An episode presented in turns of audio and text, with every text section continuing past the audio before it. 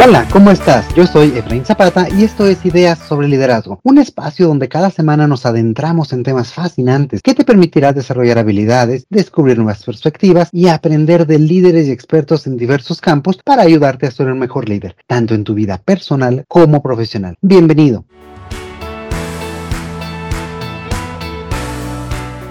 Hoy continuamos la conversación que la semana pasada iniciamos con David Valle Cruz sobre inteligencia artificial y cómo está transformando el entorno del trabajo. Bienvenido de nuevo, David, ¿cómo estás? Hola, ¿qué tal, Efra? Un placer estar contigo de nuevo. Muchísimas gracias. Y bueno, pues la, la semana pasada planteamos muchos temas muy interesantes, desde cómo ha llegado a irrumpir la inteligencia artificial, que ya veníamos utilizando desde antes, pero hoy se está democratizando, hoy la podemos ver en muchas más aplicaciones y literal está a un clic de distancia para preguntarle cualquier cosa. Allí está nuestro amigo chat GPT. Y cuéntame, David, ¿tú utilizas este tipo de herramientas? ¿Tú utilizas el, el chat GPT o alguna otra? Sí, de hecho yo creo que cualquiera que se dedica a hacer este tipo de actividades creativas puede sacar provecho de chat GPT. Sí lo utilizo, pero me gustaría decirte que yo quedé consternado la primera vez que lo utilicé. A ver, este chat GPT salió en noviembre del año pasado y bueno, pues este yo no esperaba ver algo como esto. La verdad es que yo creo que es muy rápido cómo ha surgido y bueno, pues empecé pruebas con ChatGPT, le pedí que me hiciera un poema al estilo, al estilo Edgar Allan Poe, lo hizo. Entonces, mi consternación fue que yo no podría hacer ese tipo de poema en tan corto tiempo, ¿no? En cuestión de segundos lo crea y todavía le pido transfórmalo o tradúcelo a francés y lo traduce. Y bueno, le pedí que resolviera algunos problemas de matemáticas, de ecuaciones diferenciales, que es lo que se da en las áreas de ingeniería. Le pedí que generara, generara código fuente y lo hizo. Entonces, quedé sorprendido con lo que puede hacer. ¿Cómo utilizo ChatGPT? Bueno, por ejemplo, necesito a lo mejor algunas ideas para poder este, plantear una plática, para una clase. Entonces le pido las ideas y esas ideas me llevan obviamente a generar cierto tipo de contenido, me llevan este, a buscar cierto tipo de referencias. Por ejemplo, yo que me dedico a la docencia, también lo puedo utilizar para revisar las tareas de mis alumnos. Entonces, en ocasiones hay controversias. Algún alumno dice, oiga, profesor, ¿por qué me puso este, esta calificación? Bueno, pues es que en la rúbrica eso es lo que tú mereces, ¿no? Eso es lo que lo que hay que evaluar. Entonces, no, pero no estoy de acuerdo. Es típico que los alumnos te digan eso. Bueno, pues para corroborar la calificación, puedes poner el problema con la rúbrica en ChatGPT y ChatGPT te da cierto tipo de evaluación en términos de esa rúbrica. Resulta que ChatGPT fue más estricto que yo y le puso menos calificación. Entonces, el alumno quedó conforme con la evaluación porque lo vio con la inteligencia artificial, ¿no? ChatGPT me ha servido inclusive hasta para hacer guiones, por ejemplo, para redactar artículos, para redactar cierto tipo de blogs, me da este algunas ideas para algún tema, ¿no? Entonces, esta es una herramienta súper potente, es una herramienta bastante, bastante interesante, de la cual le puedes sacar provecho, sobre todo para generar ideas y para no perder el tiempo en estar esbozando ese tipo de situaciones. Obviamente, hay que tener cierto tipo de precauciones porque algunos contenidos puede que no sean válidos, ¿no? Puede que no sean adecuados. Y por ejemplo, en algún momento, tratando de hacer pruebas con algunos problemas matemáticos, nada más con una simple suma, ahí se equivocó. Entonces, entonces, sí lo puedes usar, sí lo puede utilizar uno para generar ideas, pero siempre hay que tener este tipo de precauciones en verificar la información que te genera. Exactamente, y creo que ahí es donde siempre el componente humano es donde se demuestra que no, que no va a ser tan reemplazable o tan fácilmente reemplazable, al menos en el corto o mediano plazo, en este tipo de actividades. Fíjate que yo también ya lo he utilizado mucho también en el ámbito profesional, incluso para algunas ideas de los guiones de este mismo espacio, de este mismo podcast, y con este mismo tipo de resultados. Y arroja información muy interesante, pero también hay que irla eh, derivando, ir, hay que irla complementando, hay que irla también investigando con mayor profundidad en algunos temas. Algo, algo curioso que me pasó y te lo comparto también David y a ti y a nuestros amigos, por ejemplo, con cierta teoría de un autor importante en temas de, de desarrollo organizacional, le preguntaba, oye, ¿cuáles son los elementos que este autor dijo que eran los importantes? ¿no? Y me mencionó, por decir cualquier ejemplo, cuatro, cuatro cuestiones. Y las mencionó bien. Sin embargo, yo sabía que no eran cuatro, sino eran seis. le digo, oye, yo tenía entendido que eran seis, ¿qué pasó? Y dice, ah, sí, perdóname. Y me dio los seis de acuerdo con la nueva teoría, con la información actualizada, pero tuvo que, verse reflejada en esta retroalimentación para poder tener la, eh, información completa. Y posteriormente dije, bueno, ¿qué pasa si le digo, oye, no eran seis, eran ocho? Entonces volví a hacer la pregunta, oye, no eran ocho los elementos, y ahí él me corrigió y me dice, no, los elementos que tiene esta teoría son seis, y me lo repitió. ¿No? Entonces creo que esto llama mucho la atención, sobre todo por esta, como decíamos la, la, la vez pasada, esta apariencia de pensamiento, este reconocimiento también de errores y cómo puede irse eh, gestionando o irse aprendiendo en función de lo que le vamos diciendo y cómo la vamos alimentando, ¿no? Sí, definitivamente, Efra, eso es bastante importante y hay que considerar que esta inteligencia artificial solamente tiene información hasta 2021. Entonces, cualquier información nueva puede que tenga error, puede que no encuentre la información. Y ahorita me, me de algo más eh, donde podríamos ocupar esta inteligencia artificial. Por ejemplo, para publicaciones en las redes sociales. A veces no se me ocurre o no tengo la paciencia de generar una publicación que sea como creativa y yo le digo, a ver, esta idea, corrígemela y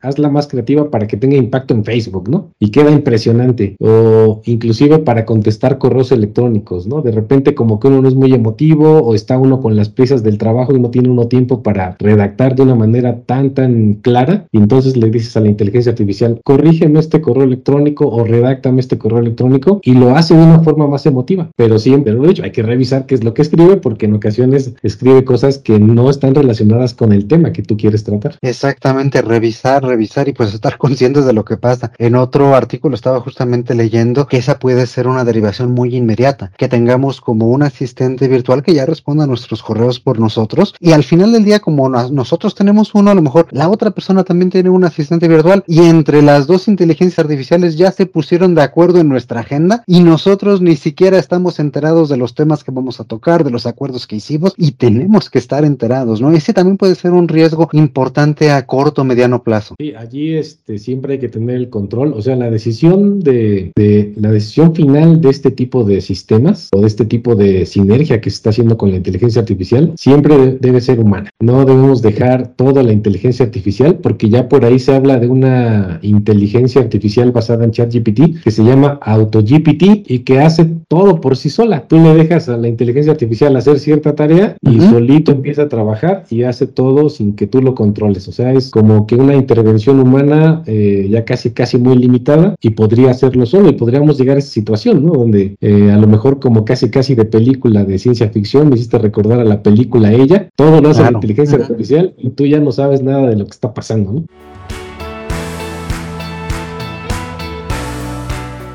Y, bueno, la vez pasada, la semana pasada nos comentabas, y lo hilo con este tema de siempre tiene que estar el factor humano, de que hay que también empezar a aprender a colaborar nosotros como individuos, como seres humanos, con este tipo de inteligencias. ¿Cómo los líderes pueden prepararse a ellos mismos y a sus equipos para tener estos sistemas que incluyan colaboradores y sistemas de inteligencia artificial? Creo que hay que tocar como cinco puntos quizás para poder este, gestionar la inteligencia artificial y tratar de hacer la sinergia con el humano y la máquina. Entonces, en primer lugar, yo propondría desarrollar una comprensión profunda de la inteligencia artificial, saber qué es lo que puede hacer la inteligencia artificial, qué es lo que no puede hacer. Y bueno, pues implica que el líder esté al pendiente de las últimas tendencias en términos de este tipo de tecnologías, en términos del campo de la inteligencia artificial, tratar de diferenciar cuáles son las capacidades y limitaciones tanto de la inteligencia artificial como del equipo de trabajo. Eso es importante. Y bueno, pues que todo, todo el equipo de trabajo, como lo mencionábamos en el podcast pasado, fomentar esta educación y aprendizaje continuo en la organización sobre temas tecnológicos. Aquí sí va a ser muy importante que desde los niveles más, más básicos hasta los niveles gerenciales se pueda fomentar este tipo de capacitación. Y bueno, pues hay que fomentar esta cultura de organización, fomentar esta, esta cultura de colaboración y diversidad dentro de toda la organización porque hay que tratar de potenciar la inteligencia artificial para mejorar la creatividad, para mejorar el pensamiento creativo, para dejar de hacer este tipo de actividades rutinarias, ¿no? Y que esto finalmente genere la motivación de los equipos de trabajo. Y también es muy importante que el líder defina claramente cuáles son los roles y responsabilidades de los trabajadores, de los colaboradores en términos de estos sistemas de inteligencia artificial para que no se vulneren cierto tipo de actividades, cierto tipo de cuestiones cuestiones en la organización. Y entonces, bueno, pues es importante también establecer ciertas medidas de seguridad y privacidad para proteger tanto los datos de la organización, los datos de los colaboradores y los datos de los clientes, ¿no? Porque ese va a ser un problema muy grave también con este tipo de algoritmos. Claro, finalmente nosotros le podemos pedir a la inteligencia artificial que nos resuelva cierto problema, para eso le tenemos que dar nuestros datos y pues ahí cuando te das cuenta los datos de cierta empresa ya pueden estar en cualquier lado, ¿verdad? Sí, y procesados con algoritmos de inteligencia artificial que decíamos que en, ocasiones son opacos, que no sabemos cómo, cómo trabajan, que no sabemos cómo se han procesado, ¿no? Y cuáles son los posibles resultados que pueda haber allí. Y esto también nos habla acerca de la ética profesional, ¿no? Porque yo también puedo presentar mi trabajo eh, como propio cuando es parte de la inteligencia artificial y no realmente tuve este valor añadido de yo poderla manejar de otra forma la información, de yo aportar valor y pues me desapego cada vez más de mis funciones, de mis tareas y de mis ¿Qué implicaciones éticas en el ámbito profesional tendrá esta inteligencia artificial en el futuro o ya desde ahora en el presente? Las implicaciones éticas, definitivamente una de ellas es este problema de la autoría, porque si bien ya traíamos algunos problemas de plagio en términos de lo que se genera con la tecnología, y bueno, mucho de este tipo de actividades de copy-paste que se hacen en algunos trabajos, entonces ahora se complica la situación porque la inteligencia artificial está generando contenido que no es detectable en Internet, que no es detectable con este tipo de aplicaciones de plagio, pero eh, bueno, pues sí hay ciertos programas que pudieran eh, detectar de alguna manera el contenido generado por estas aplicaciones. Pero aquí hay dos cuestiones. Una, estas aplicaciones dan cierto nivel de afinidad del contenido generado, a lo mejor un 90%, 80% eh, creado por inteligencia artificial, pero si tú encuentras a una persona que es muy buena escribiendo, que es muy buena generando este tipo de contenidos, que es muy buena este, o que tiene mucha creatividad, la inteligencia artificial pudiera detectar eso que es creado por el humano, pudiera detectarlo como si fuera creado por la inteligencia artificial y entonces estaría entrando en ese tipo de error. Y la otra situación, la otra situación es que definitivamente alguien pudiera estar generando el contenido con inteligencia artificial y no hacer nada de trabajo, ¿no? Entonces la inteligencia artificial tendría el mismo resultado y tendríamos dos personas, una que sí lo está generando con toda la calidad, con toda su experiencia y otra que no lo está generando y que solamente está utilizando la inteligencia artificial para crear contenido que no surge de, él, ¿no? Que no surge de, la capacidad humana. Esto, esto, es un problema que, tenemos actualmente, ¿no? A lo mejor conforme vaya avanzando la tecnología vamos a encontrar programas que sean capaces de detectar este tipo de, de situaciones, pero yo lo veo bastante complicado, ¿no? Y por otro lado, bueno, pues este tipo de herramientas de inteligencia artificial tienen el gran problema de que generan sesgos y estos sesgos pueden reflejarse en la contratación, en la promoción de los colaboradores. Estos sesgos pueden también este, reflejarse en lo que es la discriminación, en lo que es el racismo, en lo que es el machismo. Entonces hay que tener ahí como marcos eh, éticos, marcos legales bien, bien fundamentados. Yo creo que el gran ejemplo de esto son los marcos que tiene la Unión Europea respecto al uso de inteligencia artificial, pero también hay grandes oportunidades para que las organizaciones generen sus marcos al interior de ellas, que tengan ciertos marcos de cómo utilizar la inteligencia artificial dentro de la organización, tanto para proteger a los empleados, a los clientes, a los colaboradores, para manejar la información sensible de una manera integral y obviamente también para generar como responsables del uso de la inteligencia artificial y de las decisiones tomadas por la inteligencia artificial, ¿no? Porque hay un caso por ahí, por ejemplo, es un caso ya bastante, bastante viejito, de un vehículo autónomo, de estos como tipo Tesla o este tipo Google, el cual pues va manejando, ¿no? Entonces el vehículo va manejando de forma autónoma, se encuentra a gran velocidad dando vuelta en una esquina y por un lado ve a una ancianita que va caminando, por otro lado ve a un bebé que va gateando. Entonces la inteligencia artificial debe tomar la decisión de hacia dónde virar y tomar la decisión de ver a quién atropella para que cause el mínimo daño, ¿no? Entonces en ese tipo de situaciones tan complejas en las que el ser humano tiene cierto tipo de reacción, ¿quién tendría la responsabilidad, no? Y a lo mejor es un ejemplo de un vehículo, pero tenemos varios ejemplos dentro de las organizaciones con el análisis de datos y con la toma de decisiones que hay dentro de ese tipo de información. Y que ya tampoco estamos nada lejos de ese tipo de escenarios. Yo, yo he visto muy recientemente varios videos acerca de la nueva inteligencia artificial artificial de Tesla para el manejo autónomo, en el cual ya el carro prácticamente se maneja por completo solo. Entonces yo creo que ya no estamos nada lejos de ese tipo de escenarios y que seguramente tendremos escenarios parecidos en la parte profesional con nuestro trabajo. Dediquémonos a lo que nos dediquemos, ¿no? Yo creo que aquí eh, hay pues grandes oportunidades para poder utilizar la inteligencia artificial para ser más eficientes, para, pero este, pues hay que irnos capacitando, hay que irnos teniendo este tipo de conocimiento en términos de la tecnología, ya de una forma pues bastante, bastante importante, ¿no? Yo creo que anteriormente era básico conocer el inglés, conocer algo de computación, a lo mejor saber algo básico como de ofimática, pero ahora este tipo de algoritmos, la inteligencia artificial, va a ser parte de ese tipo de capacidades que debemos de conocer y lo vemos yo creo que hasta en el nivel primaria, en el nivel secundaria, donde hay algunas escuelas que están dando eh, clases de robótica, clases de programación a los niños, ¿no? Entonces,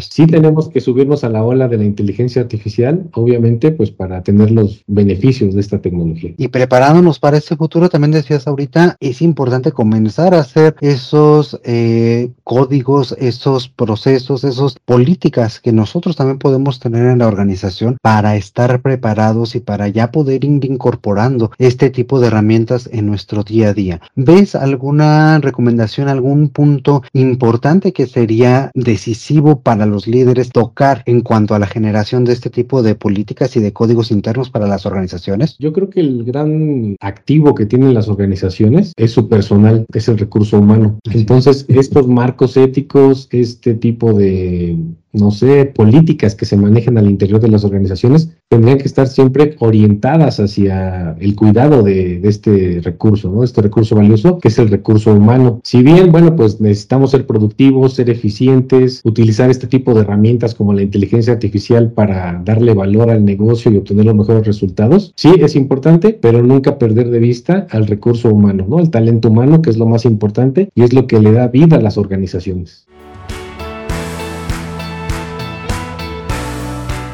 Perfecto, pues proteger al recurso humano sobre la inteligencia artificial. Y también nos comentabas al inicio de la charla de la semana pasada, tú no ves en el futuro inmediato que, este tipo de inteligencias artificiales pues sea como un riesgo para eh, los empleos, para los colaboradores. Quisieras andar un poquito más sobre esta idea, ¿tú cómo lo ves desde esta perspectiva? Tenemos algunos ejemplos, pensando en ejemplos de automatización sin inteligencia artificial, por ejemplo los cajeros automáticos, ¿no? Vemos muchos cajeros automáticos en los bancos que están reemplazando a los cajeros personas, ¿no? Pero es una actividad rutinaria. Entonces, si hay algún riesgo, quizás en el largo plazo, de que actividades rutinarias sean reemplazables, pero yo creo que esto va a ser primero en países desarrollados. Vamos a ver a China, Inglaterra, Estados Unidos, y mientras llega este tipo de tecnología a México, todavía hay mucho tiempo para poder eh, capacitarnos, para poder entrar en otro tipo de áreas, ¿no? Entonces, hay grandes oportunidades porque va a haber nuevas industrias, nuevas profesiones. Por ejemplo, el científico de datos es una de ellas. Cualquiera que tenga este tipo de conocimiento en matemáticas, en estadística, que conozca el negocio, ¿no? Y que quiera meterse a analizar algoritmos, a analizar este tipo de herramientas para la toma de decisiones estratégicas, puede ser eh, un potencial científico de datos y obviamente hay nuevas industrias que van a estar eh, pues recibiendo a todo tipo de, personas, a todo tipo de personal que tenga conocimientos, por ejemplo, el metaverso, este, todas las áreas que tienen que ver con la toma de decisiones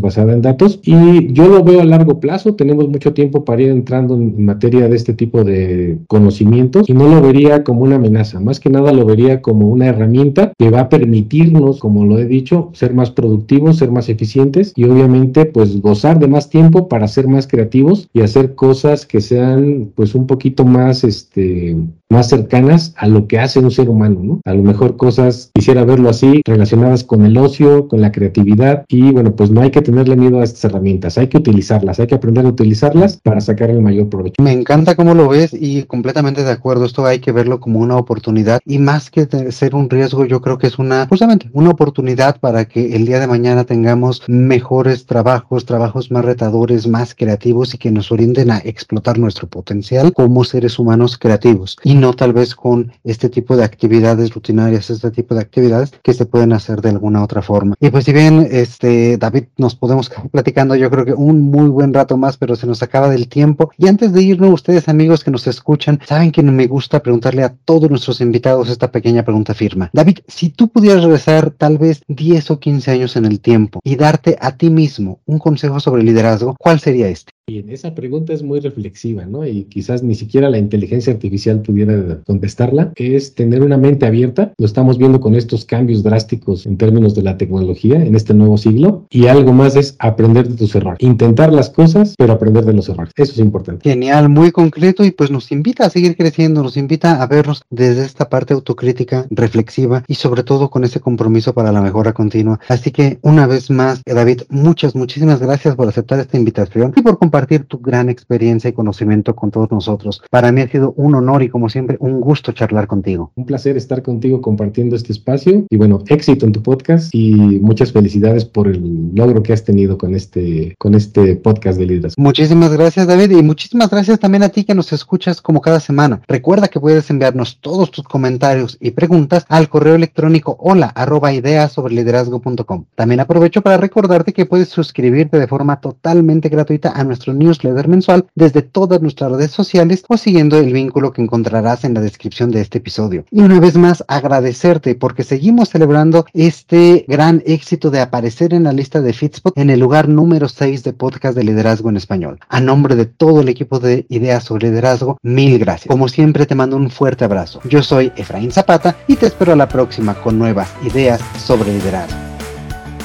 El contenido de este podcast es original de Ideas sobre Liderazgo. La conducción y coordinación general están a cargo de Jaime Zapata. Agradecemos la participación en este episodio de David Bay. La producción es realizada por Edgardo Bustamante. Ideas sobre Liderazgo es una comunidad orientada a mejorar las prácticas de liderazgo y desarrollo de las personas y sus organizaciones.